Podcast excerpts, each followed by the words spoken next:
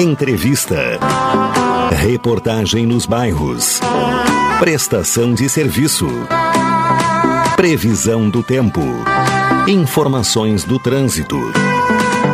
Notícias de Pelotas e da região. Programa Cotidiano. O seu dia a dia em pauta. Apresentação Caldenei Gomes.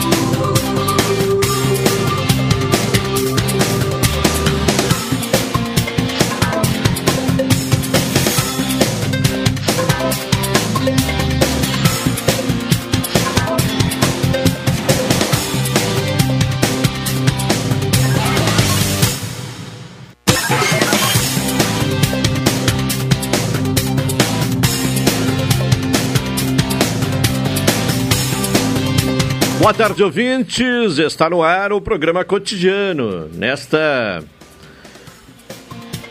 quarta-feira. É isso, né? Quarta-feira. Quarta-feira, dia 11 de janeiro de 2023. Com tempo bom, céu claro. E aí, nada de chuva, né? Temperatura alta. 32 graus e 9 décimos é o que aponta o Laboratório de Agrometeorologia da Embrapa, 49% a umidade relativa do ar, Sensação térmica 36 graus e 3 décimos. A máxima registrada hoje, 33 graus às 12 horas e 27 minutos. Então, calor, tempo seco e a estiagem eh, se mantém, se agrava aqui na região. Alexandre Salóis é quem está conosco hoje na parte técnica, né? O uh, Elivelton Santos está de folga o Tony Alves, que se prepara para sair de férias, né, lá na central de gravações. A produção do programa de Carol Quincoses, direção executiva da Rádio Pelotense de Luciana Marcos, direção geral de Paulo Luiz Goss. Falamos em nome de Saúde do Povo. Comece o ano com as melhores ofertas no Supermercado Guanabara. Então, as ofertas do Supermercado Guanabara para começar bem o ano. Expresso Embaixador, aproximando as pessoas de verdade. Café 35 Coffee Store, na Avenida República do Líbano, 286, em Pelotas. Telefone 3028 3535. Doutora Maria Gorete Zago, médica do trabalho, consultório na rua Marechal Deodoro, número 800, sala 401, telefones para contato 32 25 55 54, 30 25 20 50 e 981 14 100. Sicredi. Gente que coopera, cresce. E NET HD TV com Now, ligue 21 23 46 23 ou vá na loja na rua 15 de novembro, 657 e assine já, consulte condições de aquisição. 12h38, o ouvinte pode participar aqui do cotidiano com envio de mensagem para o WhatsApp da Rádio Pelotense, que é o 984 311 620. Desta maneira, uh, sugerir pautas né, e, e, interagir, portanto, conosco. Vamos à previsão do tempo. Vamos ao contato com o Centro de Pesquisas e Previsões Meteorológicas da Universidade Federal de Pelotas. Informações nesta quarta-feira com Henrique Repinaldo. Bom dia. Nesta quinta-feira, uma massa de ar quente seguirá atuando sobre todo o estado, o que mantém as temperaturas elevadas em todas as regiões. A partir do final da manhã, devido à chegada de uma maior quantidade de umidade e a interação entre uma área de baixa pressão e uma perturbação em níveis médios da atmosfera, deixará o ambiente favorável para a formação de tempestades isoladas na maioria das regiões do estado. No entanto, os acumulados de chuva não devem ser significativos e a condição de céu parcialmente nublado ou com poucas nuvens deve predominar na maior parte do período. A previsão do tempo essa quinta-feira para Pelotas e região é de céu parcialmente nublado, com períodos de nublado e pancadas de chuva acompanhadas de trovoadas. Ventos de sudeste a leste, fracos a moderados, com rajadas ocasionais no período da noite. A temperatura deve oscilar entre 21 e 34 graus. Este boletim foi elaborado pelos meteorologistas Henrique Repinaldo e Eliane Grala Pereira Alves, do Centro de Pesquisas e Previsões Meteorológicas da Universidade Federal de Pelotas. Tá bem, informações aí com Reginaldo, aliás, com Henrique Repinaldo, né, trazendo informações do tempo, a previsão meteorológica para Pelotas e região. Carol Quincoses e as informações do trânsito. Alô, Carol, boa tarde. Boa tarde. Então, nas informações dessa manhã, houve quatro acidentes, todos eles registrando apenas danos materiais. O primeiro acidente foi na Avenida Bento Gonçalves, com a Rua Bernardo Pires. O segundo acidente foi na Avenida Dom Joaquim, próximo à Escola Cassiano. Terceiro foi na Avenida Duque de Caxias, próximo ao supermercado Nicolini. E o quarto acidente de trânsito foi na Avenida Fernando Osório, próxima a Salgado Filho. Então, tivemos aí quatro acidentes, não foi uma manhã tão tranquila assim não, no trânsito. Não foi tão tranquilo. É. Bom, hoje tem a possibilidade né, de, de, de, chuva, pancadas de chuva, né, pancadas isoladas de chuva com raios e trovões, da mesma forma na quinta, na sexta, de acordo com uh, a informação há pouco da previsão do tempo. Também esta característica pode se manter no sábado, e aí com uma chuva um pouco mais constante, e no domingo. E, e a expectativa é que seja uma chuva tranquila e com um volume considerável a fim de atender a falta de chuva que atinge, mais uma vez, a região. Ainda ontem a prefeita Paula Mascarenhas se referiu que nos últimos uh, quatro anos houve três estiagens, né, mais ou menos isso, né, se não me falha a memória. Mas há uma preocupação, inclusive, já abordada aqui neste programa, em relação aos focos de incêndio. Né? Eh, a, eh, a ocorrência de focos de incêndio, um problema que se torna muito perigoso e grave neste, neste período de estiagem, considerando que o Corpo de Bombeiros, né, o pelotão do Corpo de Bombeiros aqui de Pelotas atende a toda a região. Para termos informações sobre a situação atual, e também né, trazendo informações, alerta a população sobre os riscos de incêndios. O nosso contato é com o Tenente Gilberto Alves, que é o comandante do pelotão do Corpo de Bombeiros Militar em Pelotas. Tenente Gilberto, boa tarde. E qual a recomendação às pessoas, né? Qual o alerta às pessoas quanto ao risco, né, de produzir fogo e a partir daí ter um foco de incêndio? Boa tarde. É, primeiro, de participar da programação da rádio e divulgar um pouco o trabalho do Corpo de Bombeiros e passar algumas orientações para os ouvintes aí, para essa audiência qualificada que a rádio tem, com relação aos focos de incêndio florestal que nós estamos vivenciando agora, principalmente a partir do mês de dezembro e janeiro. Tá? Essa, essa estiagem acabou assolando toda a região sul do estado e isso agravou em muito essas, essas condições, esses focos de incêndio e vegetação.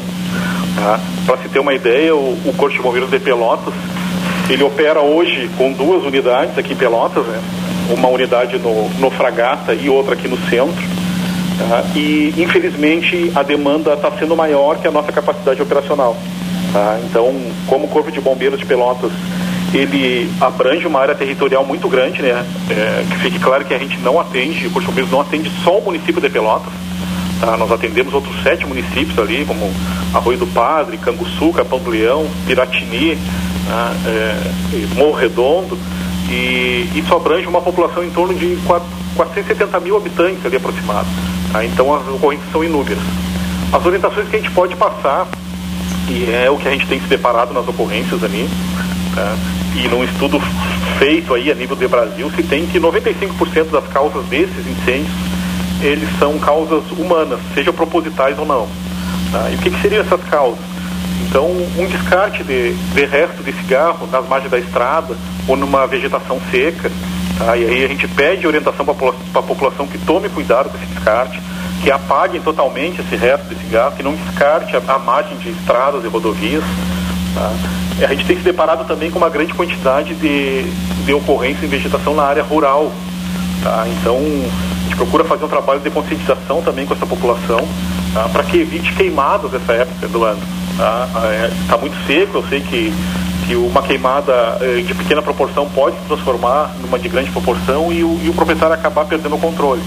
Tá? Então, a gente pede que evite essas queimadas, evitem entulho de galhos secos ao redor das residências, entulho de lixo, Tá? Esses são alguns cuidados.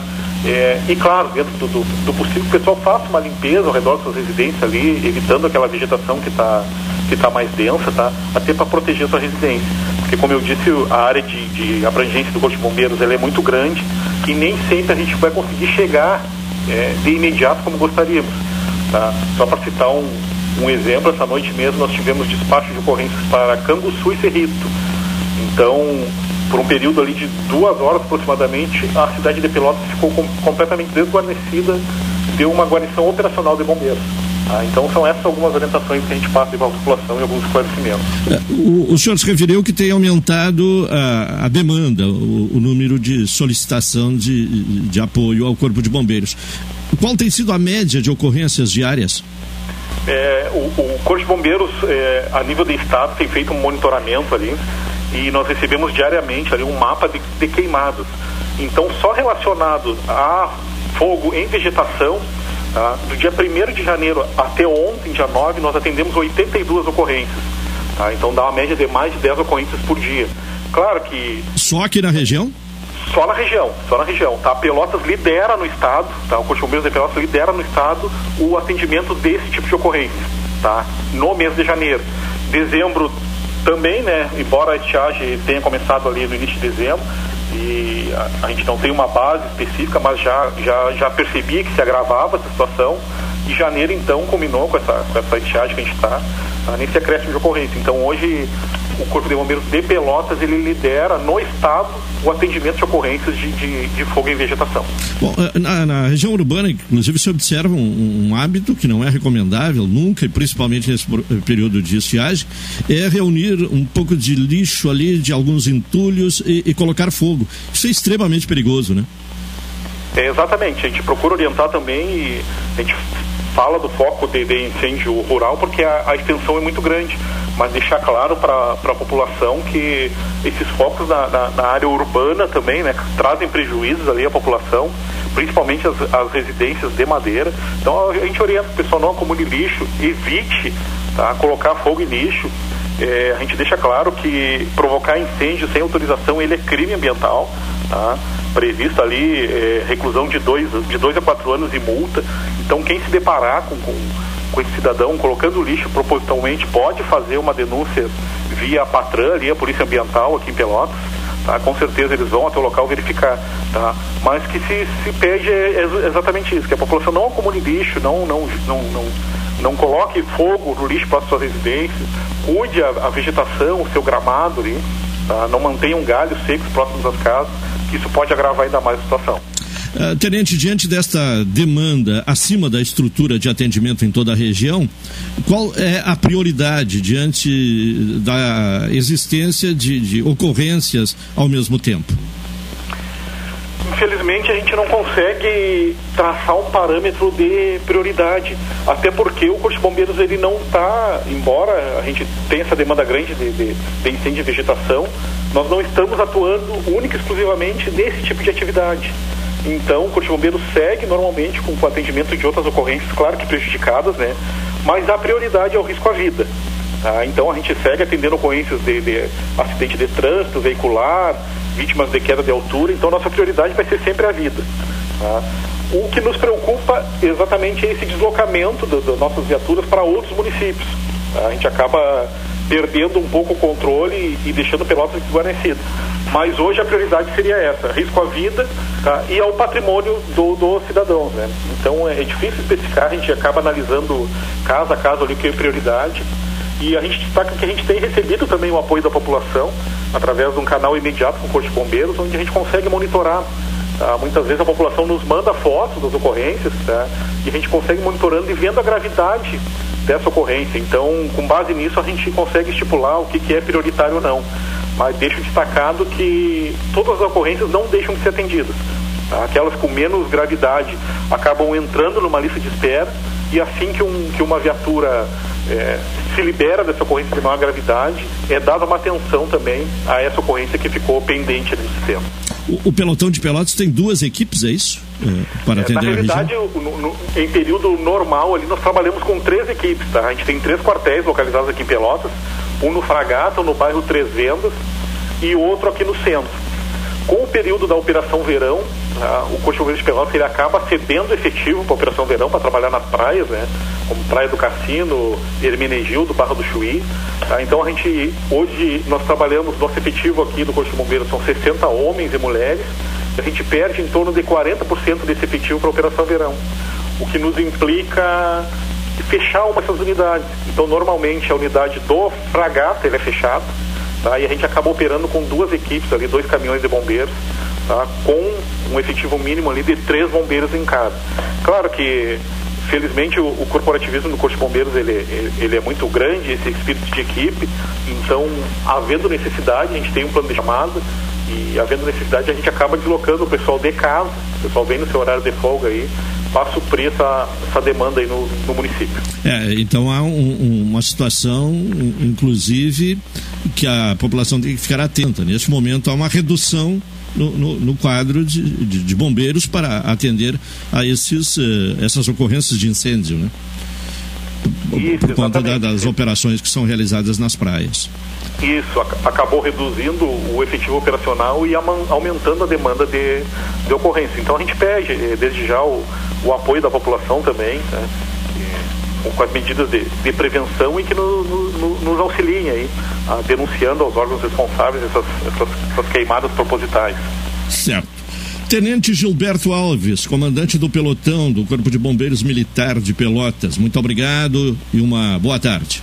Eu que agradeço, agradeço a todos a oportunidade e o Corpo de Bombeiros está à disposição. Uma boa tarde. 12 horas e 51 minutos, então fica o um alerta aí, né? Inclusive quem é, é, provoca incêndio, né?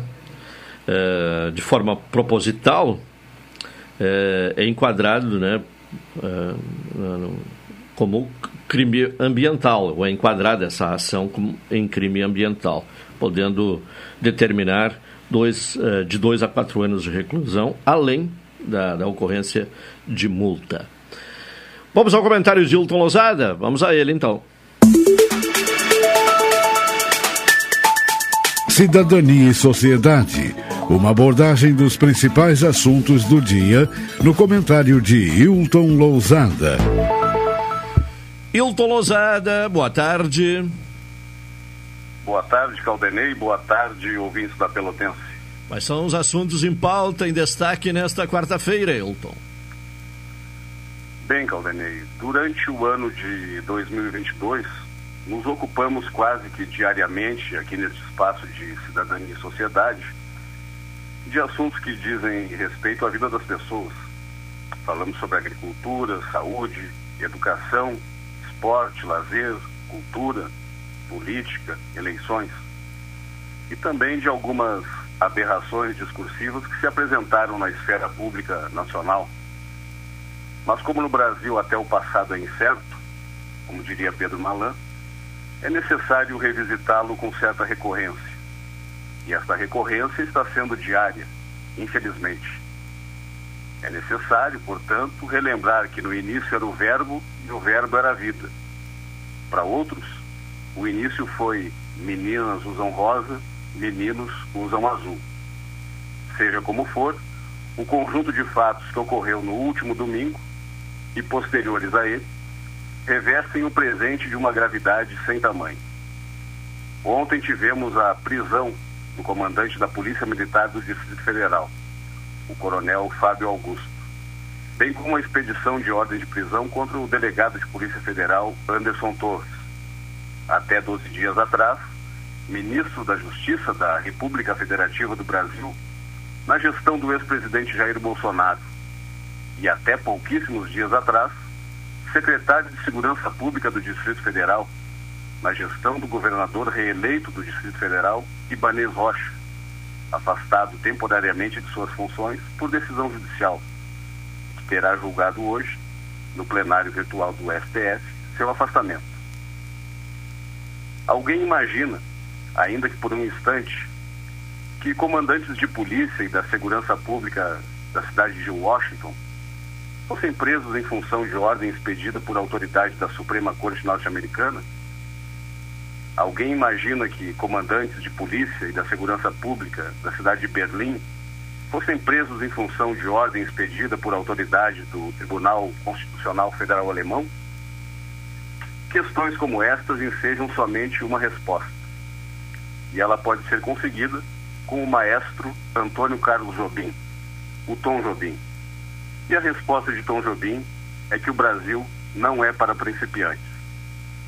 O conjunto de ações de natureza criminosa verificado em Brasília no último domingo dá conta de que tais atos foram planejados com bastante antecedência, inclusive com deslocamento de vândalos de vários estados brasileiros, em ação idealizada, articulada, incentivada e financiada. Ainda que em anos recentes tenha sido tolerado um discurso de ódio, discursos este é bom que se diga, que já foram objeto de voto histórico proferido pelo então ministro Celso de Mello. O fato é que se normalizou o deboche, o desprezo e a invisibilização de certos participantes da sociedade. Houve, ainda, a inclusão daqueles e daquelas que pensam de forma divergente no rol dos inimigos daqueles que precisam ser tratados não como adversários políticos, mas como inimigos, e a quem se dá, por falta de conhecimento e cultura, o singelo adjetivo de comunistas. O desrespeito às regras, o desvario, a ridicularização de integrantes do Estado brasileiro mudaram o patamar das relações interpessoais e institucionais na política nacional. As instituições foram emparedadas e se defenderam como foi possível. Atacou-se a forma de votar. Houve tentativa de emplacar proposta de emenda constitucional de voto impresso. No auge daquela crise, sim, daquela, pois foram várias as crises existentes, em sua maioria fabricadas de maneira artificial e criminosa.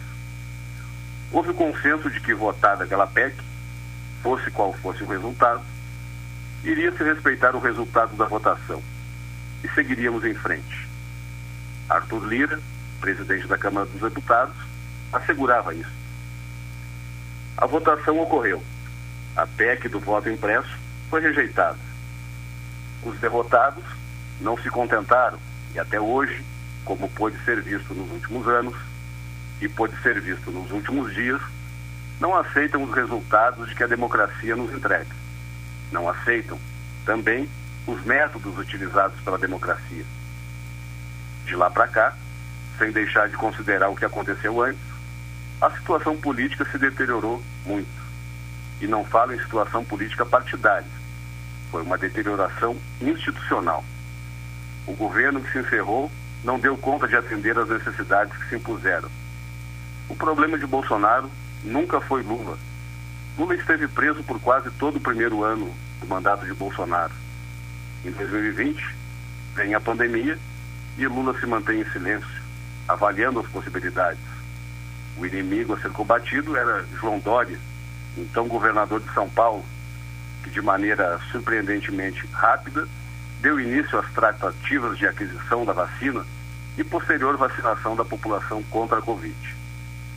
A ocupação dos espaços de mídia por parte daqueles que defendiam a vacinação, bem como soluções aprovadas pelos órgãos internacionais de saúde, atordoou o governo.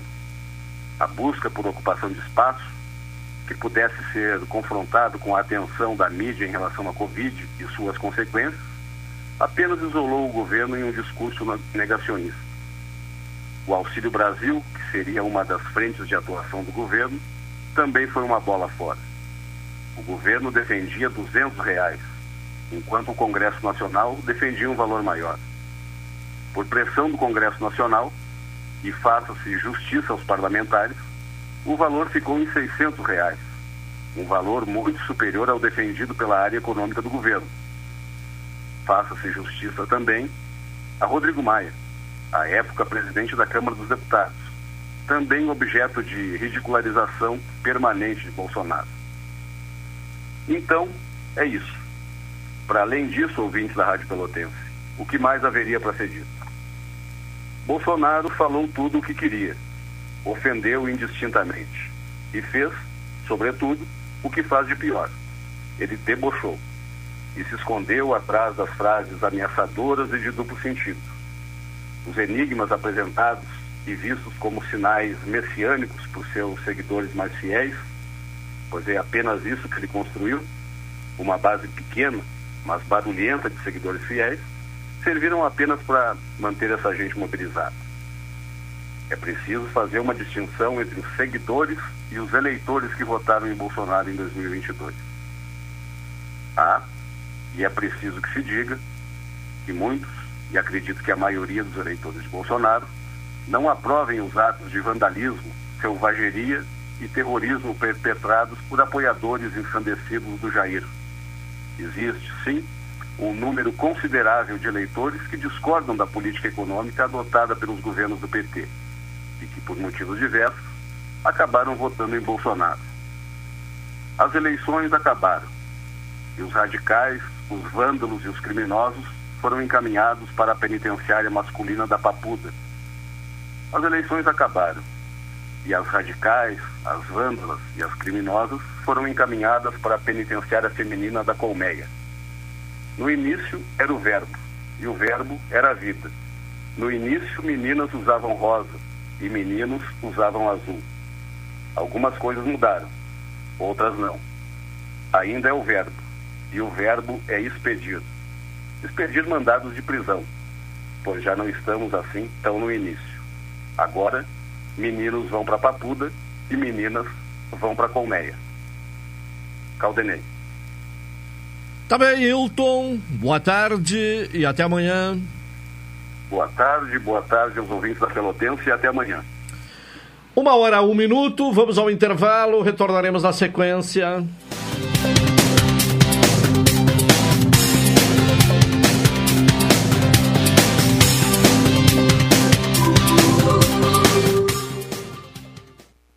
Rádio Pelotense, o melhor som do AM.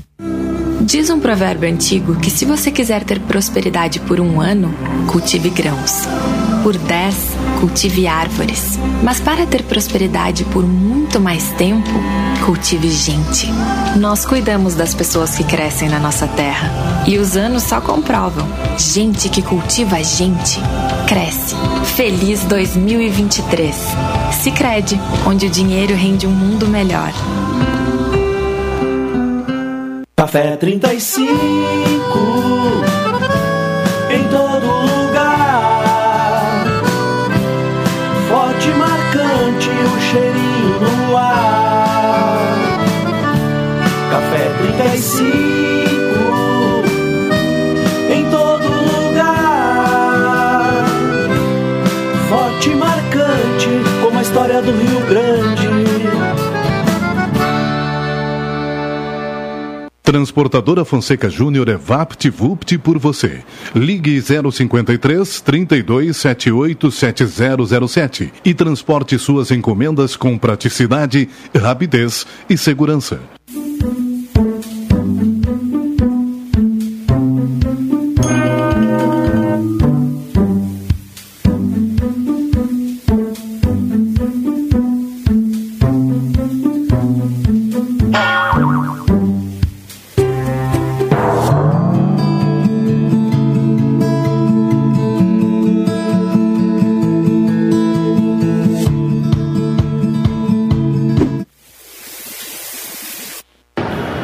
Motorista tivesse freado um pouco antes, evitaria a batida. Se o carro tivesse desviado um pouco, não pegaria ciclista. Se a moto viesse um pouco mais devagar, não bateria no caminhão. Já reparou que os acidentes acontecem por pouco? Se for dirigir, não beba. Nem um pouco. Balada Segura Empatia no Trânsito. Uma campanha Detran RS. Governo do Rio Grande do Sul. Novas façanhas. Ótica Lume, 35 anos. Como é bom começar o ano com uma promoção. Na compra do óculos de grau completo, você ganha um solar. Isso mesmo! Na compra de um óculos de grau completo, você ganha um óculos solar. Promoção válida até final de janeiro. Então não perca tempo.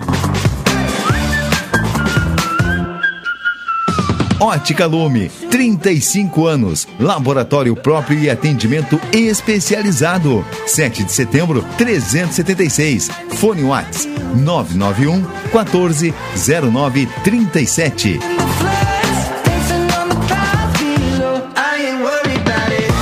Ótica Lume, 35 anos. Nosso foco é a sua visão. Um pequeno passo para o homem, um grande salto para a humanidade. Foram as primeiras palavras de Neil Armstrong ao pisar na Lua. Nossa história conversa com a tua. Há 60 anos, a AGERT, Associação Gaúcha de Emissoras de Rádio e Televisão, está presente nos momentos que revolucionam o nosso mundo. Compadre, tu viu que estão querendo pisar em Marte agora? Eu vi. E vou assistir comendo aquela pipoquinha.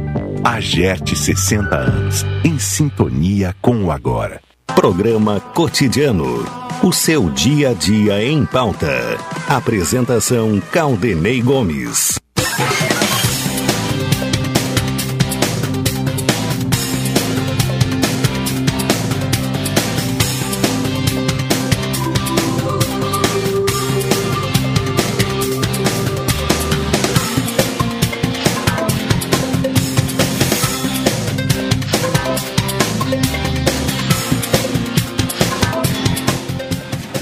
Estamos de volta com o programa cotidiano, uma hora seis minutos. Falamos em nome de Supermercado Guarabara. Comece o ano com as melhores ofertas no Supermercado Guarabara. Expresso Embaixador, aproximando as pessoas de verdade. E Café 35 Off Store, na Avenida República do Líbano, 286, em Pelotas. Telefone 30 28 35 35. Bom, vamos falar hoje, né? Um dos assuntos aqui no programa é a. Uh, 11 edição né, do Festival Internacional Sesc de Música, que vai ser realizado de 16 a 27 de janeiro. Está aqui no estúdio para conversar conosco Luiz Fernando Parada, que é o gerente é, do Sesc Pelotas. Parada, obrigado pela presença. Boa tarde. Boa tarde, boa tarde aos ouvintes. Boa tarde, Bonifácio Pete também conosco. Boa tarde, Pete. Boa tarde, boa tarde aos ouvintes. Né? Estamos aqui nessa quarta-feira com sempre com as melhores notícias possíveis. E hoje com a presença do Parada a nossa pauta vai ficar é, é uma boa notícia né? Exatamente. É. bom como é que está ou como estão os preparativos já na reta final né? Exato. para o festival não, o festival está pronto, né? Felizmente está pronto. Isso não é para fazer a última hora, né? É, um evento começa, desse, desse, tamanho. Né? Começa né? dia 16, na próxima segunda-feira. É interessante a gente falar que, então, no dia 15, começa a chegar os professores e alunos do Festival de Música. É, eu sempre gosto de reforçar que o festival tem duas linhas de atuação. Uma delas, a linha pedagógica, onde a gente oferece todos os cursos uh, de, uh, de todos os componentes de uma orquestra sinfônica e de um grupo de choro. Né? Então, para esses cursos, e por isso que esse, o festival é de duas semanas, então ele começa na segunda, dia 16, vai toda essa semana e termina a outra sexta. Então, são cursos de duas semanas que o pessoal vem fazer como eu falei, de todos os componentes de uma orquestra sinfônica. Então, vai ter curso de violino, violoncelo, piano, regência, composição, enfim, na canto. Uh, e também no, nos grupos de choro, então, cursos de cavaquinho, violão, pandeiro, enfim, todos os componentes de um, de um grupo de choro.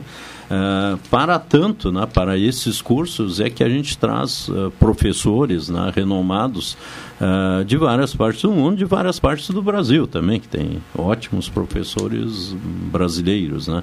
Então, nesta oportunidade, nós teríamos professores de 11 nacionalidades, né?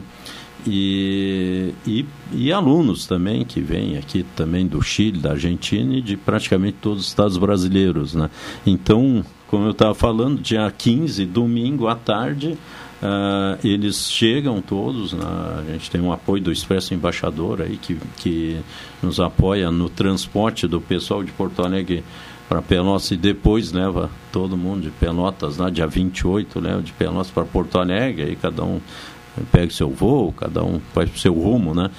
E, e segunda-feira a gente inicia realmente o, o, festival, às 18 horas tem o que já está se tornando tradicional, a gente faz um cortejo né, da frente do ali no Largo Mercado, sai no Largo Mercado, e, e aí composto pelos professores e alguns alunos do festival, então a música já chega, né? então o pessoal vai com seus instrumentos e a gente faz o cortejo no, saindo do mercado, pega o calçadão da Andrade Neves, passa no, no Café Aquários e volta ali para o mercado. E às 20h30, o grande concerto de abertura na, no Teatro Guarani, que já estamos uh, com praticamente com os ingressos esgotados, felizmente, né? Uh, ainda tem, uh, porque a gente começou ontem a entrega dos ingressos e... Pois é, essa é uma parte pode, importante. Pode já vamos interromper. É, Como é que o público faz isso? já chega com a novidade que os é. ingressos estão quase esgotados. Como é que se passa as, as pessoas interessadas em comparecer nos diversos eventos, Isso. dias, né? É, os da abertura, uh, que é o Alejandro Brits, e a Orquestra Barroca, é um espetáculo fantástico. O Alejandro é um argentino, né? ah, muito bacana. Esse, uh, ele já está esgotado na bilheteria. Uh, nós temos uma. Nós colocamos uma prática nesse festival que é todos os dias do evento, então no, no dia 16, nós vamos colocar mais 100 ingressos à disposição na bilheteria do Teatro Guarani. Aí para o do dia 17 também mais 100. Então todos os dias do evento nós vamos botar 100 ingressos para distribuição ainda daquele espetáculo. Distribuição significa que são gratuitos? Todos eles, importante, todos o, são 60 apresentações, né? então tem a linha pedagógica dos cursos e tem a apresentação nesses do, do, 12 dias, onde a gente faz mais de 60 apresentações de música instrumental, predominantemente instrumental, é, várias é, de orquestra, né, clássica, ah, e todas essas 60 são gratuitas. Né? Aonde precisa pegar ingresso? São os nove no Teatro Guarani e um que vai ter aqui no auditório do Cicred, aqui na, na Dom Joaquim, que vai ser uma orquestra de choro maravilhosa, né? que ali também vai ser uma luta ainda, porque ali é, são 400 lugares. Né? Lá no Teatro Guarani a gente está falando que em um dia e meio esgotou para o primeiro dia, num local que cabe 1.300 pessoas. Né? Então, Sim. assim, se tem a a dificuldade de, de, de, até a gente ficar assim com pena né, de, de não ter mais, né, a gente também fica muito feliz pela nossa população, a população da região, uh, ter esse gosto, assim, né, porque realmente é um espetáculo de orquestra, né? E, e que, assim, as pessoas realmente se envolvem com o festival e, e buscam os ingressos para os espetáculos de terça, 17, quarta, 18 e quinta, 19, ainda tem ingresso na bilheteria do Teatro Guarani. A gente está uh, ah, solicitando que a pessoa por cada ingresso leve um quilo de alimento não perecível para os projetos sociais do SESC. E também a gente entrega dois ingressos por pessoa, até para poder Claro. proporcionar para um maior número de É. famílias, enfim, o, o- a participação nesses eventos, que são eventos grandiosos. Né? Claro. Pete, É, é, é bom lembrar né, que esse evento, que é um, já uma marca de Pelotas aqui, que é- damos, ah, os- levamos os agradecimentos à FEComércio, né, SESC, e, e- e nós temos essa, essa, essa grande figura aqui como Luiz Fernando Parada, como um, um dos grandes executivos desse evento e também a gente sabe que nos bastidores ele tem uma responsabilidade muito grande de dar sequência a esses Yeah. eventos ao longo. Quantos anos já estão sendo feitos aqui? É, esse aí é a, é a 11 edição. Décima- No início tinha aquela coisa que vai ser itinerante. Exatamente, isso que eu queria lembrar.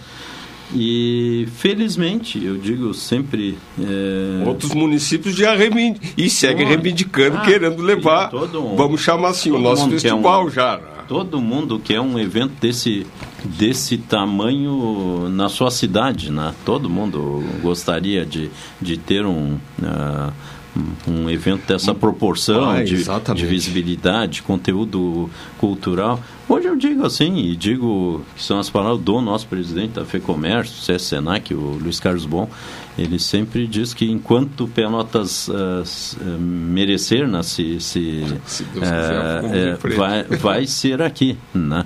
E por que, que a gente diz o, o merecer? Claro que no início, na verdade, todo início a gente não sabe qual vai ser a sua trajetória do negócio, né? mas ah, no início tinha essa questão de itinerância para contemplar vários municípios, enfim, mas já desde a primeira edição, Pelotas já demonstrou que tem um apelo cultural, que tem a nossa tradição cultural, que nós temos um conservatório de música, nós temos uma banda democrata que é centenária, que voltou e que vai estar aqui no festival, né? E, então nós temos esse gosto. E que poucas cidades, e isso a gente tem que se orgulhar. Tem, é, claro que aqui, é, de vez em quando, a gente tem que falar na- nas coisas que poderiam melhorar na, na cidade, dúvida, na região, não sei o quê. Agora, a questão cultural, nós temos que trabalhar muito mais. Né?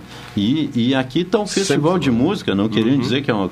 né, é é, é difícil a gente falar da gente mesmo, né, do trabalho da gente, mas eu digo assim: está um Festival de Música para mostrar que é um. É um Pe- Pelotas e região comportam eventos desse tamanho né? e que nós temos a questão cultural, como eu sempre digo, agora mesmo vai vir pessoal do Departamento Nacional do SESC, vem diretores de, eh, já está confirmado, diretores de dois estados lá do Nordeste, duas diretoras né? para abertura. E as pessoas chegam aqui, provavelmente vão chegar, todos que chegaram de dos outros cantos do país aí é impressionante como a, a, a população de Pelotas se apropriou do evento e isso é uma coisa maravilhosa Sem dúvida. na Tutê, porque na verdade assim as pessoas ah, se sentem pertencentes não é mais um evento do Sesc eu digo isso com muito Sem orgulho dúvida. é um evento de Pelotas então por isso que eu digo assim enquanto tiver recurso enquanto tiver que é um investimento né? Com Um certeza. investimento, Damos é, recurso, elevado né? Mas, interesse é, mas ser aqui. participação, né? outra coisa que também esse, o- esse investimento, de que forma ele é viabilizado? Através de, de patrocinadores, de investidores? ele tem ele tem, Tem um- também dinheiro público? Como é que se dá esse exatamente? ano tem um, um patrocínio pela Lei Rouanet, né, da CNPC e do BRDA, né, e um apoio também financeiro da Panvel, num valor um pouco menor, do que esses são mais robustos, e tem esse apoio aqui institucional e ah, desde a primeira edição que é a Universidade Federal de Pelotas, a Universidade Católica, a Biblioteca Pública. Quando eu falo na Universidade Federal, eu trago junto o Conservatório de Música, né? Porque se não é os Piedade. pianos do Conservatório, não tem, eh, não tem estrutura para... O próprio Expresso Embaixador, ah, Café 35, né? Que, Patro- pô, patrocinadores aqui, é. agradecendo imensamente, né?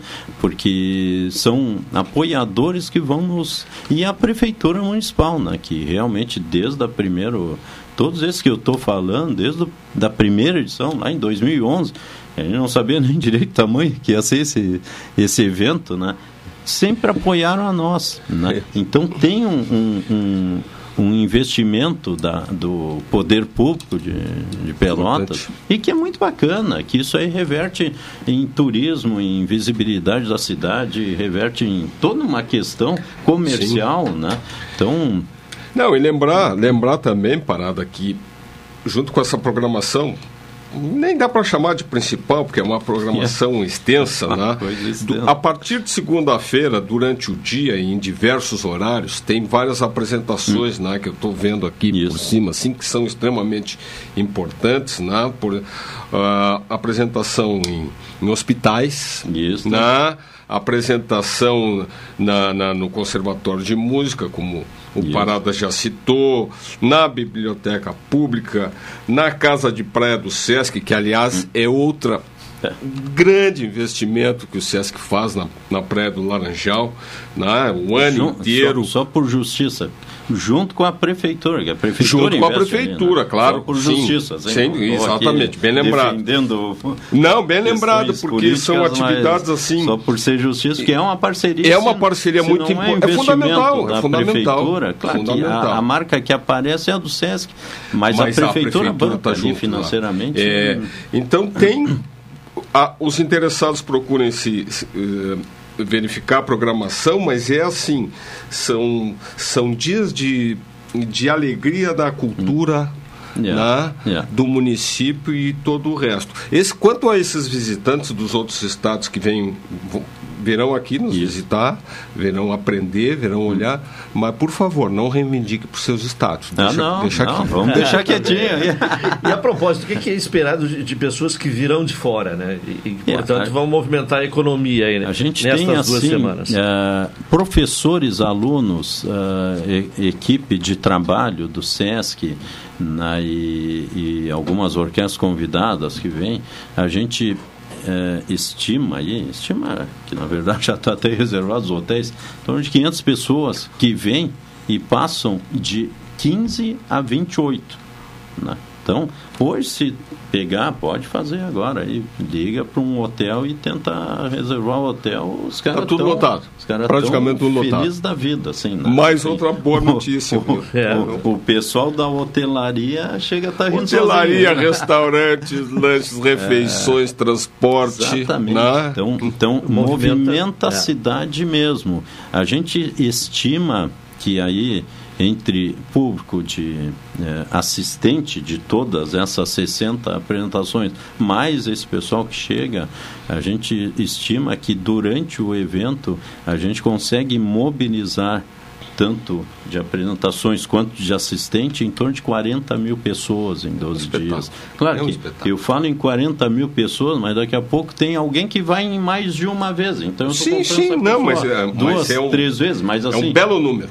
São 40 é um mil espectadores em, ou professores ou alunos que está que, que, que, que envolvido forma, no, né? no, é. no evento. Tem, assim, grandes concertos, tipo na Praia do Laranjal, que a gente sempre fica naquela, ah, do Laranjal não tem nada. Dia, dia 20, sexta-feira, nós vamos ter no palco, que a gente monta aquele palco Geospace, aquela concha acústica, que é um negócio uhum. gigante, tornando maravilhoso, assim. Na, e aí tem a Banda Sinfônica Acadêmica, às 20 horas. Depois, no sábado, é a Orquestra de Câmara do Teatro São Pedro, com o Vitor Ramil, né? Sempre a gente tentando também valorizar os nossos talentos culturais aqui de Pelotas, né? Uh, é um palco maravilhoso, assim. Além de na... Vitor Ramil, mais alguém de Pelotas está na programação esse ano?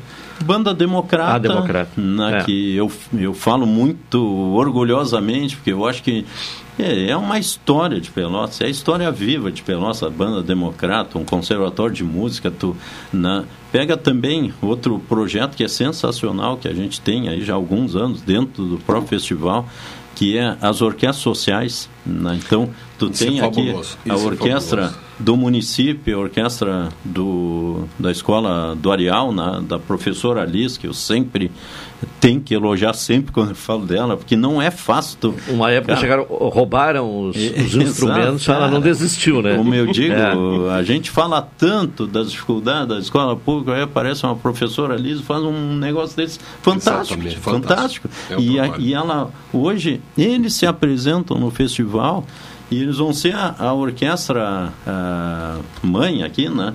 E, recebendo integrantes de orquestras sociais do SESC de nove estados. Né, que vem em torno de 50 alunos de orquestras sociais destes nove estados, mais 40 do, do, da orquestra social da, da, da Lisa, aqui, da, do Arial e do, do município, e a gente oferece curso específico para esses alunos de orquestras sociais. Né? E vai ter um dia maravilhoso que eles vão se apresentar no palco Teatro Guarani. Sim.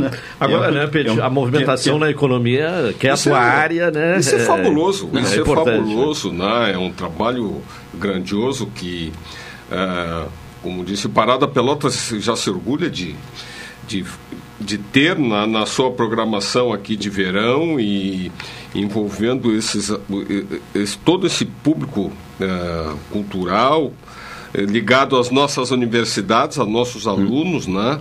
É, é, é um evento espetacular, né? E, e chama atenção, Parada já fez referência, é, vai do dia 16 ao dia 27, quer dizer, é um, um período fabuloso aqui da segunda quinzena de, de janeiro, né? Totalmente tomado com Tem gente que até programa as férias, né, por esse Programa, período. né? muitos. É. O que eu- assim- É, não, isso fica bem é enquadrado porque são, são ah, pelo menos os eventos noturnos, ela com certeza vai assistir. É, porque a Carol, a, estará de, de- de férias a partir da próxima semana. Né? É. Então vai, vai ter como Mas vai lá. aproveitar vários dos eventos aí da, do Festival eh, de Música eh, do, Sesc. Bom, e, e como montar toda essa estrutura de uma programação tão, tão ampla, né? Como, como é que é esse desafio? É, esse desafio aí é aquele negócio que a gente sempre fala que é planejamento, Planejamento. né? O que que acontece? Que é uma coisa curiosa até, eu acho que é bacana a gente falar, muito obrigado pela pergunta. O que que acontece? O festival termina dia 27, nós até o dia 10 de fevereiro a gente já fez uma reunião, normalmente se faz em Porto Alegre, por ser ah, centralizado lá no... E, e a gente já faz uma avaliação do que deu certo, o que deu errado, que a gente tem que melhorar e já lança Começa o, o já, já, já começa o segundo, o próximo, né? 2024, Então, então é se aquele Deus quiser, em negócio. Pelotas. O presidente anuncia, nós na outra semana nós já estamos nos reunindo, avaliamos, fizemos uma análise crítica, sempre tem alguma coisinha que a gente, ah não, isso aqui a gente pode fazer de tal forma. Uh, uh, uh, Você conta com a equipe daqui ou vem, eh, conta com a equipe toda na- estadual? Na, É. verdade, um evento dessa natureza aqui, a gente envolve todos os setores da direção do SESC. Então, é o financeiro, é o turismo. Isso é uma passagem internacional, né, Aldenei? É, um, é o tipo... E teve coisas assim que para nós esse ano foi um desafio, porque apesar de ter parado dois anos, esse ano voltou praticamente passagem aérea com pelo menos o dobro do preço, o dólar Sim, o dobro, sim, sim. porque esses caras vêm tudo em dólar, euro. Um professor desses que vem do Japão, da Alemanha, da, da Portugal, da Itália, da Exatamente. Inglaterra, dos Estados Unidos, os caras, a moeda Moeda é- internacional. é. E aí nós, e o nosso Tem que- orçamento tem que refazer o foi tão- orçamento. Tem que tão robusto, assim, não teve tanta Teve que dobrar o, o orçamento, nós praticamente. Nós fizemos uma. Na verdade, a gente conseguiu fazer com praticamente o mesmo orçamento, mas fazendo. Sim, assim, buscando os patrocínios, parcerias que buscando facilitam nesse Parceiros, buscando o fornecedor lá que está querendo. Ah, cobrar o dobro do que cobrar em 2020 é só um pouquinho. Todo mundo vai ganhar um- o que ganhava antes. Muito não- impresso, não muito sair, material, né? muito- Exato, não. papel, vocês são Papel vocês é sabem. toda de alta qualidade, a revista mesmo. Não, né? é espetacular. É, Então, então é uma, mas assim, planejamento, uma coisa que é curiosa também, né? Nós até julho, que a gente faz até o lançamento do festival lá, no, esse ano nós fizemos lá na prefeitura, no aniversário da cidade, na semana de aniversário. Ah, por que, que a gente faz aquilo ali? Não é para fazer graça, é que ali, a partir dali, a gente lança num dia abre as inscrições para os alunos candidatos, que é um vestibular. A gente teve para 300 e poucas vagas, a gente teve mais de 800 inscritos. Entendeu? é interessante. Tu pega, às vezes chega, tem anos que chega a dar quatro candidatos por vaga, pra, em média, né? Claro que ah, o violino tem mais, o outro tem Sim, menos, sim. mas ah, é uma seleção. E quem seleciona, né? Tá aí, quem é que, quem é que diz quem vem? É o próprio professor que vem dar aula. Então, tu pega no exemplo do violino, que tem o Yang Liu, que é o chinês, que é, o, que é uma das referências mundiais aí no instrumento, eles é que selecionam, Ele que fez a ele é que faz é. a seleção, qual é, como é que eu me candidato? Eu tenho que mandar o meu currículo no instrumento, no, no curso que Uhum. eu quero, tenho que mandar um vídeo no YouTube com o meu trabalho, né? e aí ele, a partir dali, é que ele vai escolher quem vem. E quando eles são selecionados e confirmados, ele já começa a receber Sim. material. Sim, um, Um, proje- um concerto que é muito interessante, que eu acho assim, é o, é o do encerramento, além da, daquele palco maravilhoso no Largo Mercado, fica lindíssimo. Uhum.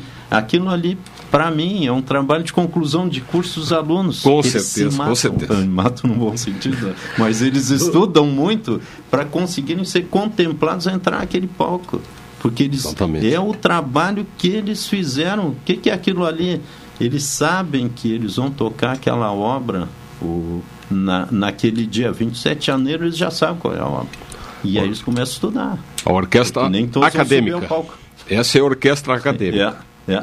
E aí com os convidados, com, com, Sim. Os, com os solistas, que são os professores. Um espetáculo, é. Tem um negócio gigantesco. Outro aqui que, se tu me deixar, eu vou ficar até a meia-noite aqui. Mas, É, vai ter que voltar que seguir voltar. falando. É, mas Agora- as, as boas notícias são assim, a Uma gente tem coisa que é explorar super bastante. bacana, que esse ano a gente está inserindo também, é um... é, vocês vão lembrar, assim, que no dia do desafio eu, eu busquei a, a, assim, o, a, a- o exemplo para fazer essa atividade que eu vou contar. No dia do desafio, a gente tradicionalmente, negócio da atividade física, a gente faz alguma, vai em algumas empresas, não sei o que, para fazer, ati- convidar as pessoas a fazer um alongamento, alguma coisa rápida. Já, vimos Já- já- já- na, já foi na, feito na aqui. rádio. Aqui. Paguei um mico. mano. Esse ano, o que, que nós vamos fazer? Eu con- eh, contratamos três músicos oriundos das orquestras sociais, dois deles da Orquestra Orial, da primeira composição da Orquestra Orial, quando eram jovens ali, sei lá, eu, 14, 15 anos, continuar, pegar o gosto pela música, continuaram a estudar o instrumento. Um toca na banda do exército, o outro está tá trabalhando com música, outra menina, eh, e o outro é de um outro projeto social que não ela contratamos eles, então, os guri que estavam na escola do Arial, lá, na, eh, estudando, tiveram aquela oportunidade de participar daquele início de orquestra, hoje eles já estão qualificados, nós vamos fazer o que a gente faz no dia do desafio com atividade física, nós vamos fazer com música. Então, o que, que eu vou fazer? Eu estou montando uma, uma agenda, né? preferencialmente nas empresas de comércio e serviços que são ligados ao sistema FEComércio, Uhum. SESC, SENAC, Sindiloja, Secov, Sindigêneros, né, que é os Sim, sindicatos sim. patronais. Exatamente.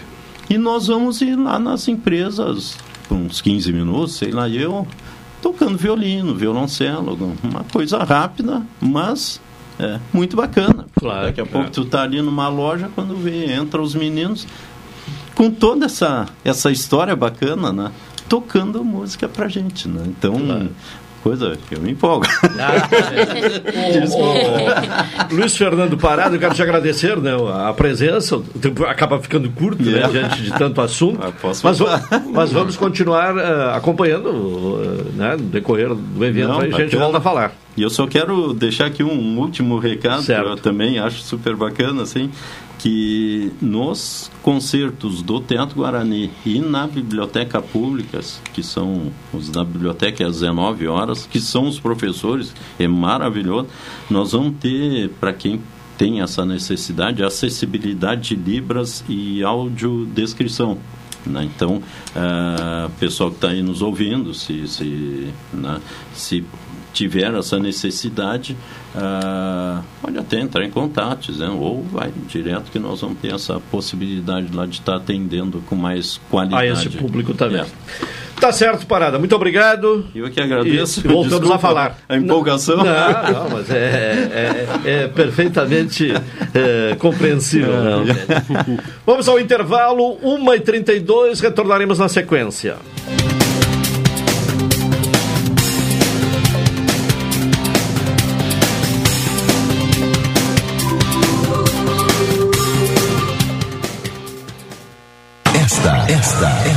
Sua estação.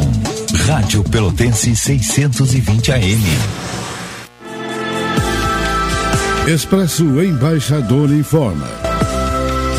Entrarão em vigor as novas modalidades da linha Pelotas Porto Alegre, Porto Alegre Pelotas. Agora o direto passa a se chamar Executivo e o Golden Class passa a se chamar Leito. Horários e mais informações, acesse www.expressoembaixador.com.br ou no Instagram, arroba Expresso Embaixador. Expresso Embaixador, aproximando as pessoas de verdade. Café 35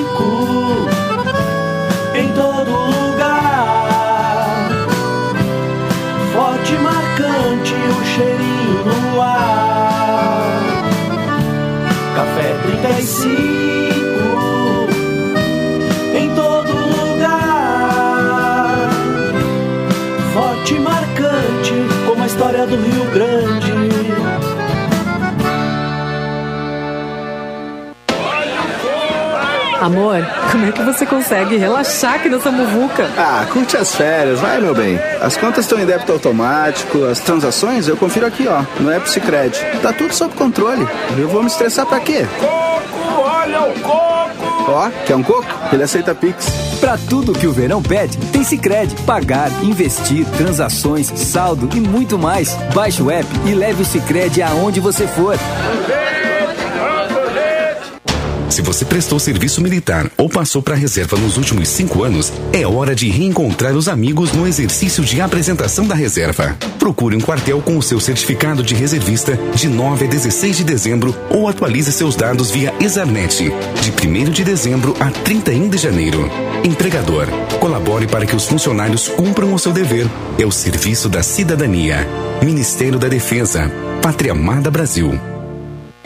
Quer estar mais conectado do que nunca e ainda aproveitar uma condição especial? Venha para Ozirnet e aproveite. São 600 mega de velocidade com Wi-Fi 6 a partir de R$ 99,90. É internet de qualidade com uma condição que só a Ozir oferece. 600 mega de velocidade com Wi-Fi 6 a partir de R$ 99,90. Confira ainda a possibilidade de instalação gratuita. Ozirnet, sempre ao seu lado.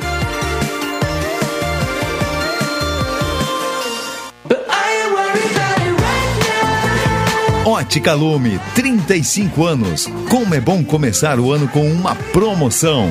Na compra do óculos de grau completo, você ganha um solar. Isso mesmo!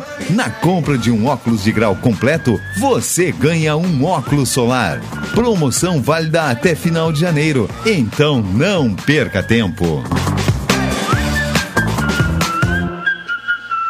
Ótica Lume, 35 anos, laboratório próprio e atendimento especializado. 7 de setembro, 376. Fone Whats 991 14 09 37.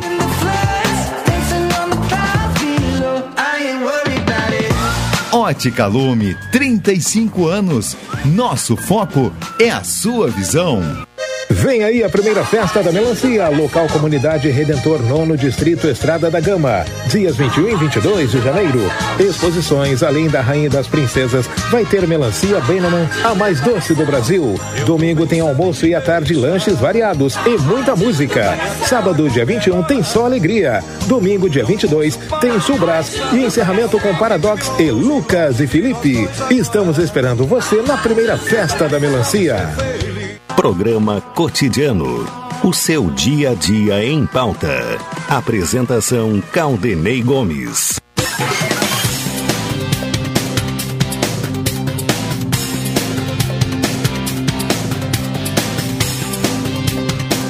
Uma e 37 retornamos com o programa cotidiano. Sicredi gente que cultiva gente, cresce. Doutora Maria Gorete Zago, médica do trabalho, consultório na rua Marechal Deodoro, número 800, sala 401, telefones para contato 32 25 55 54, 30 25 20 50 e 981 14 10 00. NET HD TV com Now, ligue 21 23 46 23 ou vá na loja na rua 15 de novembro 657 e assine já, consulte condições de aquisição. Bem, a. Uh, inclusive, ouvimos aí na, na, abertura do programa, como primeira matéria hoje, uma entrevista com o comandante do Corpo de Bombeiros. O nosso ouvinte, o Gabriel Vinholes, informa que no Areal, há pouco, duas viaturas do Corpo de Bombeiros se dirigindo uh, uh, no sentido centro-bairro, né? Talvez mais um foco de incêndio entre tantos que têm surgido diariamente. Bom, agora vamos conversar, né, contando ainda com a participação de Bonifácio Peste, né, nesta quarta-feira, como sempre aqui no programa, uh, para tratar de uma questão, né, que o censo, na prévia do censo demográfico 2022, apresenta, né, que é uma redução da população brasileira. Uh, houve o, o, crescimento da população brasileira uh, reduziu em relação ao censo anterior de 2010. A presença do professor Paulo Roberto Rodrigues Soares, que é doutor em Geografia Humana, professor do Departamento de Geografia da Universidade Federal do Rio Grande do Sul e pesquisador do Observatório das Metrópoles.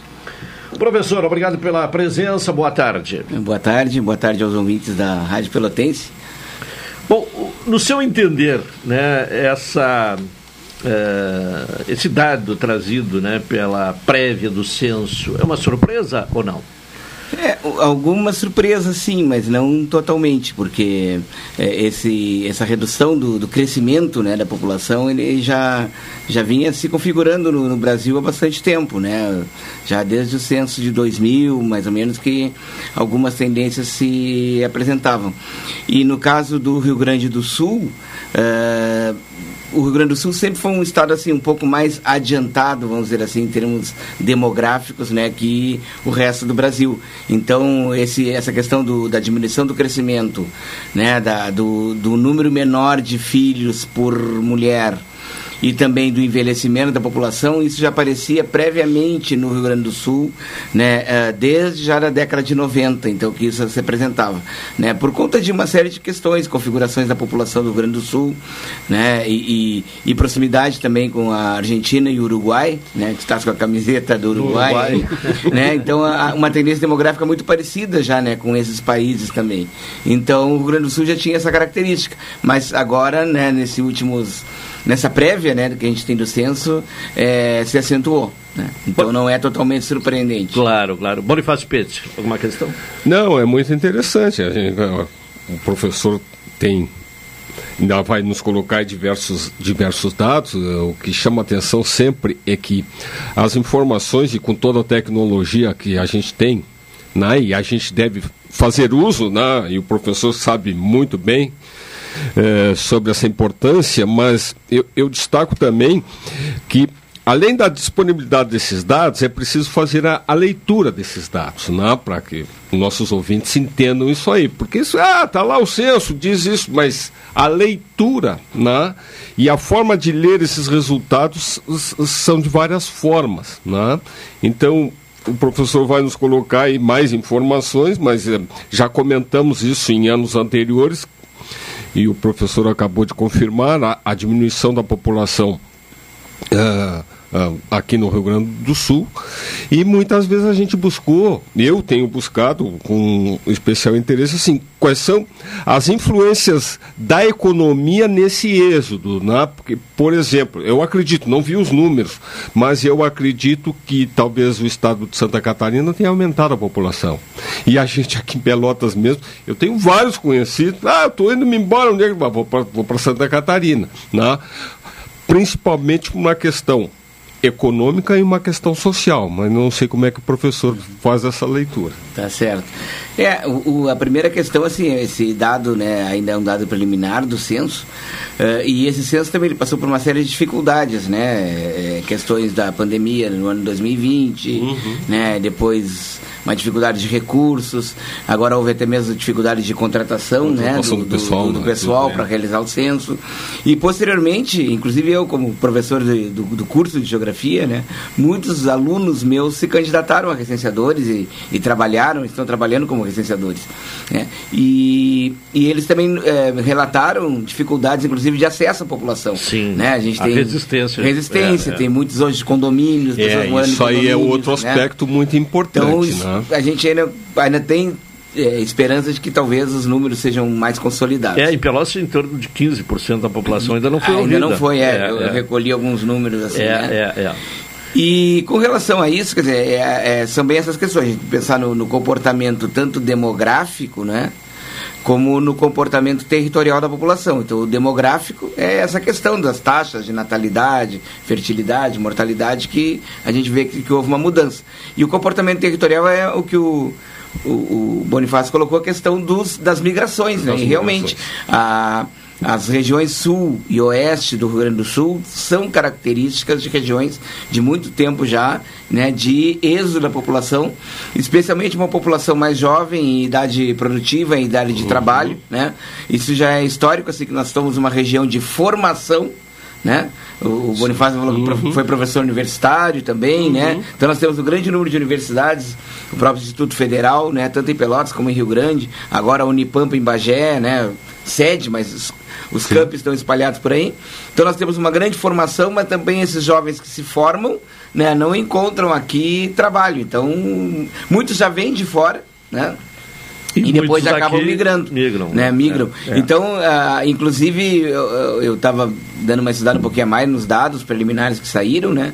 Regiões do estado, aqui do Rio Grande do Sul, que são características como regiões assim com um, um potencial produtivo maior, elas é, detectaram um crescimento da população, né? Um fato que a gente já vem acompanhando, inclusive lá colegas da universidade que, que estudam mais detalhadamente, que é o crescimento da população do litoral norte, né? Capão da Canoa, Xangri-Lá, Tramandaí, crescendo muito a população, né? Capão da Canoa já passou dos 60 mil habitantes, dizer, daqui a pouco, no próximo censo, Capão da Canoa vai ter uma cidade de quase 100 mil habitantes por aí. Sim, com né? moradores, né? Não são veranistas, Sim, são mora- moradores. Não, moradores agora, né? Moradores. Moradores fixos.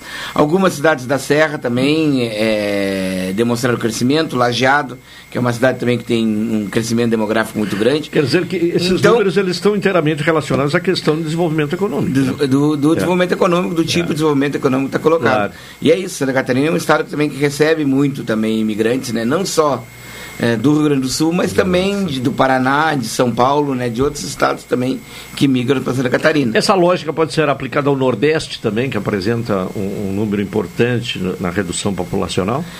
Pode ser aplicada também, mas até eu gostaria de dar uma olhada também, não consegui ver os números todos do Nordeste, porque o Nordeste tem um- uma, uma diferença muito grande entre litoral e sertão, né? Então, o, o litoral nordestino, quer dizer, tem uma, uma economia turística, né? Agora tem uma economia muito forte aí, é, im- impulsionada pelos investimentos de, de energia, né? Petróleo, eólica e tal. Então, eu não vi se- quais são os dados realmente relativos ao Nordeste, mas também se aplica a essa questão, sim, né, de desenvolvimento econômico, sim. Claro. Bom, e as consequências, inclusive econômicas, né? Porque esses municípios que tiveram um crescimento menor eh, terão impacto econômico, né?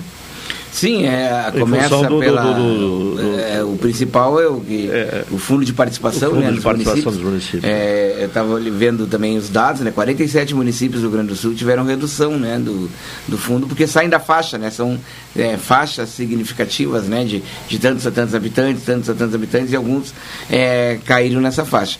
Então isso tem consequências também de, nessa distribuição de recursos né, federais, né? Que é, afeta esses municípios que perdem a população. Né? Então, falando aqui um pouco da Zona Sul, né, estava olhando é, o próprio município de Canguçu também, um- uma redução significativa.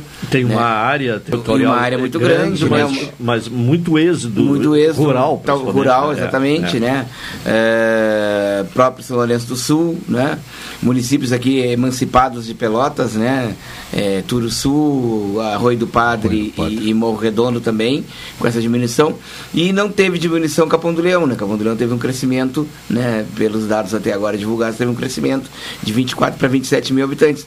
E, e isso também é, é um movimento meio natural e é, depois eu gostaria até de colocar um pouco que também existe um comportamento da população dentro das cidades. Das né? cidades. Então hoje a gente vê em Pelotas, por exemplo, um, vamos dizer assim, um, um- um relativo esvaziamento do centro, né? Sim. Cada vez menos Sim, pessoas sim. morando no É, centro. tem quadras no centro que chama atenção, né, Peixe? Pelo Sim, número de imóveis vazios. desocupados, né? Não, e. Para alugar, e venda. O professor fala, essa parte residencial também né, é uma tendência. E houve com a pandemia, certamente isso vai ter um reflexo aí nos, nos nossos números eh, futuros, né? E as pessoas que puderam optar e que, possam, e que podem optar, por exemplo, ten- tentando evitar de, de morar em apartamentos, né, procurando casas, né, a gente vê uma tendência assim imobiliária de mesmo casas pequenas, mas com essa, com essa história da pandemia, com essa convivência toda, né, e acredito também que Capão do Leão deve ter aumentado bastante a população com muitos moradores de Pelotas. né, Exatamente, era aí que eu ia chegar. Que né? migraram para Há uma lá, tendência né? de uma periferia. De sair De sair, exatamente. O Capão do Leão é, é uma extensão urbana de Pelotas, Exatamente. né? Especialmente ali o Jardim América, né? E isso é um dos reflexos, claro que o professor ele conhece esses números, mas de, um, de um grande assunto que a gente sempre fala aqui, professor, que é a grande expansão e, e o crescimento dos mercados de bairro. Né? Então, nosso centro, assim como grandes centros urbanos, né? em Pelotas o mesmo fato, a pessoa só vai no centro por obrigação, né? Porque comercialmente, né, ele tem a sua tem a lotérica lá que ele paga as contas, tem uma série, tem os, os, os mercados, essas coisas todas, né? Então também esse é um efeito da economia de colocar as pessoas, né? ah, nos seus bairros e só se deslocando de lá quando efetivamente precisam. O centro passou praticamente assim, assim quase que solvou o centro por obrigação. Exatamente. Né? Então, uma série de mudanças. Eu até anotei o dado, né, que eu, eu não consegui para esse censo de 22, mas em- no censo de 2010, Pelotas tinha 128 mil domicílios. Né, cento, quase 129 mil domicílios. E, agora, e, e dos, dos quais 113 mil eram ocupados. Né? E tínhamos 12% desocupados.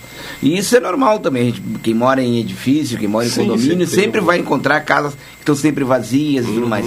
Então, esse é um dado que eu gostaria até de, depois, talvez, quando for divulgar todos os censos, porque a gente teve um, um, uma imenso processo de construção civil em Pelotas, né? É, Exatamente, de é 2010 importante. para cá, né? Então, a grande quantidade de condomínios, né? Tanto de casas como de apartamentos, né? É, um deslocamento da população para a área do Laranjal, né? É, não Sim, não sim. só no balneário, mas ao longo, né? Sim, sim, da sim. Ferreira Viana, da Adolfo Fetter ali. Que em 2010 aquela área toda era, era desocupada. Sim, praticamente É, desocupada. era né? desocupada. Então há uma descentralização muito grande, né? então isso traz consequências também, que vem junto com essa tendência demográfica aí. Né? Um- um- a principal, por exemplo, é- são os equipamentos, né?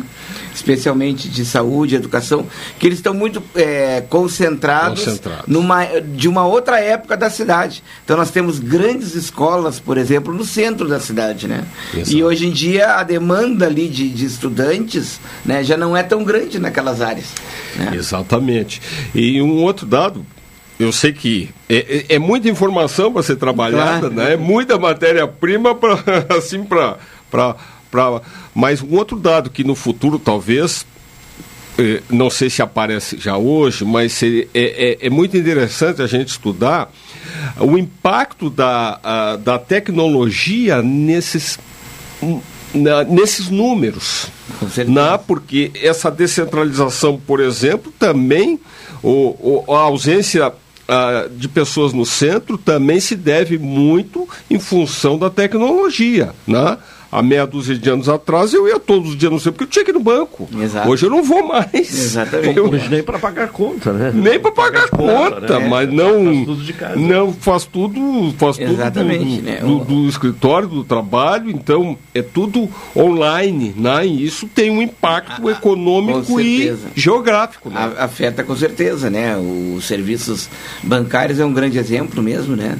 É, a gente vê a, a dimensão que eram as grandes agências do centro, né?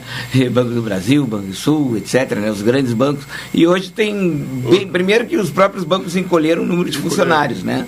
Então uma agência que tinha 100 funcionários hoje funciona com 20, 30. e hoje tem bancos que nem endereço fixo tem Exatamente. é, é, físico São totalmente tem né? virtuais, né? totalmente virtual. Então isso influencia também realmente, né, a questão do, do, do acesso, né, aos serviços, né, da população. Bom, então, Uma outra questão, professor, que eu gostaria de tratar com o senhor é, é o envelhecimento da população, a necessidade né, de políticas públicas para atender esta realidade. Né?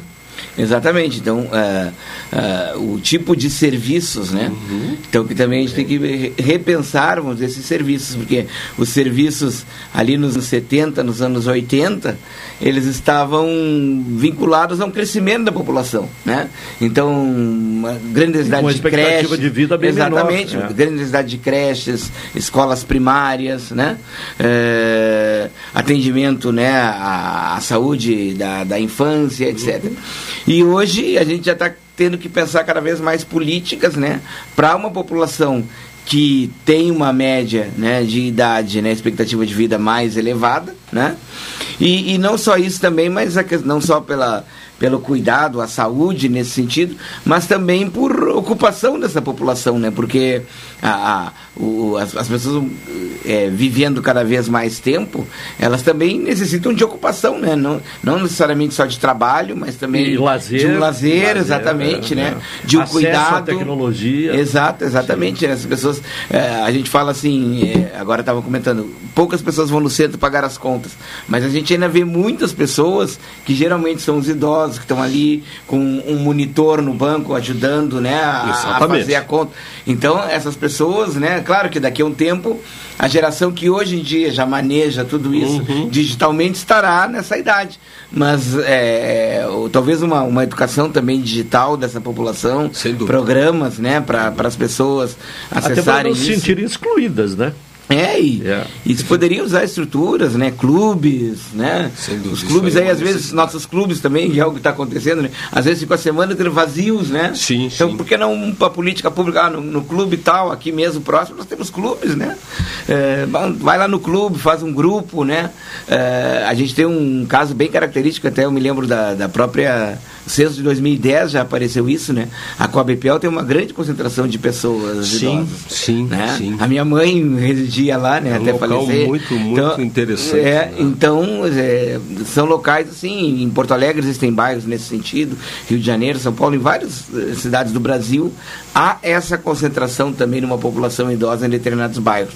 Então é importante dar atenção a isso também. Bom, o, o professor Paulo Roberto Soares é professor, doutor em Geografia Humana, mas também é pesquisador do Observatório das Metrópoles. O que, que é esse Observatório das Metrópoles? Que estudo é feito? É, é, uma, é uma rede de pesquisa né, nacional, a sede dela é no Rio de Janeiro e existem os núcleos, né, como a gente diz, é, nas universidades do, dos estados. Né? Então nós temos o núcleo de Porto Alegre, assim como temos Curitiba, São Paulo, Belo Horizonte, bom, são 16, 17 núcleos por todo o Brasil. E a gente tem um foco de estudo mais nas regiões metropolitanas. Né? Então a gente analisa essas tendências né, espaciais, econômicas, demográficas, é, para as regiões metropolitanas. Nossos estudos são mais focados. Embora a gente também, muitas vezes, é, tenha um, um, olhar atento assim, para as cidades médias, né? Pelotas, Santa Maria, Caxias, né? Mas a, a, o nosso foco é o estudo dessas questões que a gente está colocando aqui, no caso, para as regiões metropolitanas do Brasil. Houve né, é, adiamento desse censo, né, que já era para ter ocorrido dois anos atrás é, e agora ainda não está concluído, o censo é fundamental, inclusive, para esse trabalho que vocês realizam, né? Sim, nós trabalhamos, inclusive, com algumas análises, a gente trabalha com os dados censitários mesmo, né? Então, a gente faz, por exemplo, uma análise agora quando saírem os dados, né, de localização da população em termos de renda, de estudo, né? Então a gente busca ver esses diferenciais, né? Porque também as nossas cidades, as nossas metrópoles, elas, elas têm um diferencial muito grande, né? Entre áreas mais centrais, bairros de melhor qualidade de vida, né? E de áreas de periferia. Então esses dados aparecem em quase todos, né? Desde a questão é, demográfica que a gente está colocando, a questão educacional, a questão salarial, a questão da violência urbana também, que é muito importante, né? Então a gente faz, tenta fazer essas análises aí para todas as regiões metropolitanas do Brasil. Cada grupo, né? Nós fazemos um projeto de pesquisa é, único, né? E aí depois cada grupo a, aplica, né? Em Porto Alegre, em Rio, Salvador, né? Nós fazemos estudos comparativos nesse sentido. Bom, estamos próximos do, é, do final do programa. Pente mais alguma questão aí ao professor Paulo Roberto? É, eu, é, me chamou a atenção, é, o professor analisa os dados, mas eu acho que é uma informação importante, professor. É, a, a, as pessoas que não nas suas casas não foram visitadas pelo, pelo censo, como devem proceder? Porque essa informação de lá é que sai toda essa informação. Né?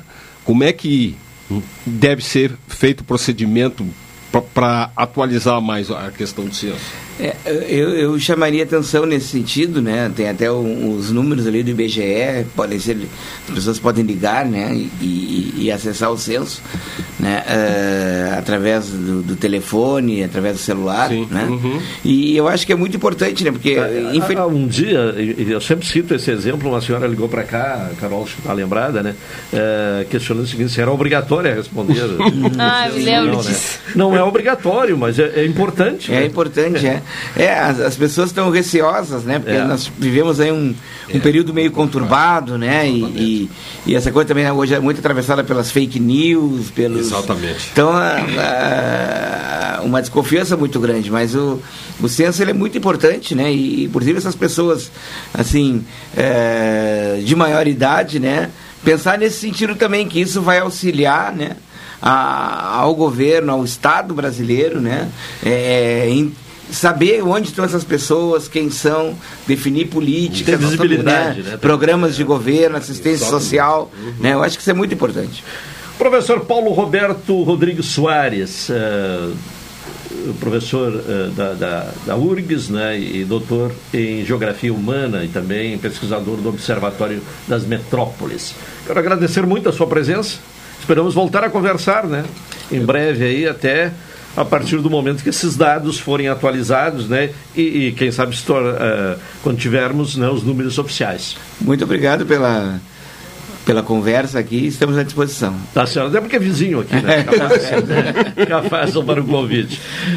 Bonifácio, obrigado por hoje. Obrigado, Os obrigado temas, também. Uh, Extremamente interessante. E selecionados para hoje, fica para a próxima quarta. Com certeza. Isso. Muito obrigado. E, um abraço aos ouvintes. E apenas uh, uh. falamos na, na quarta-feira passada da morte do Pelé, né? E depois tivemos. E agora o... tivemos Roberto Dinamite. Roberto né? Dinamite, não eu costumo dizer assim, o, o time celestial lá está contratando demais, vamos pegar é, mais leve. Tem um ataque lá já agora com Maradona, Pelé, é, é, e a maioria dessa, é, Dinamite, dessas tá pessoas, aí o caso do Roberto Dinamite, né, precocemente o passamento do Roberto, né, foi vítima de uma doença, mas uma pessoa nova ainda, e era um grande ídolo do futebol. Né? E, uma, claro, não conheci ele pessoalmente, né? Mas uh, o Roberto Dinamite sempre transmitiu uma imagem de simplicidade, né?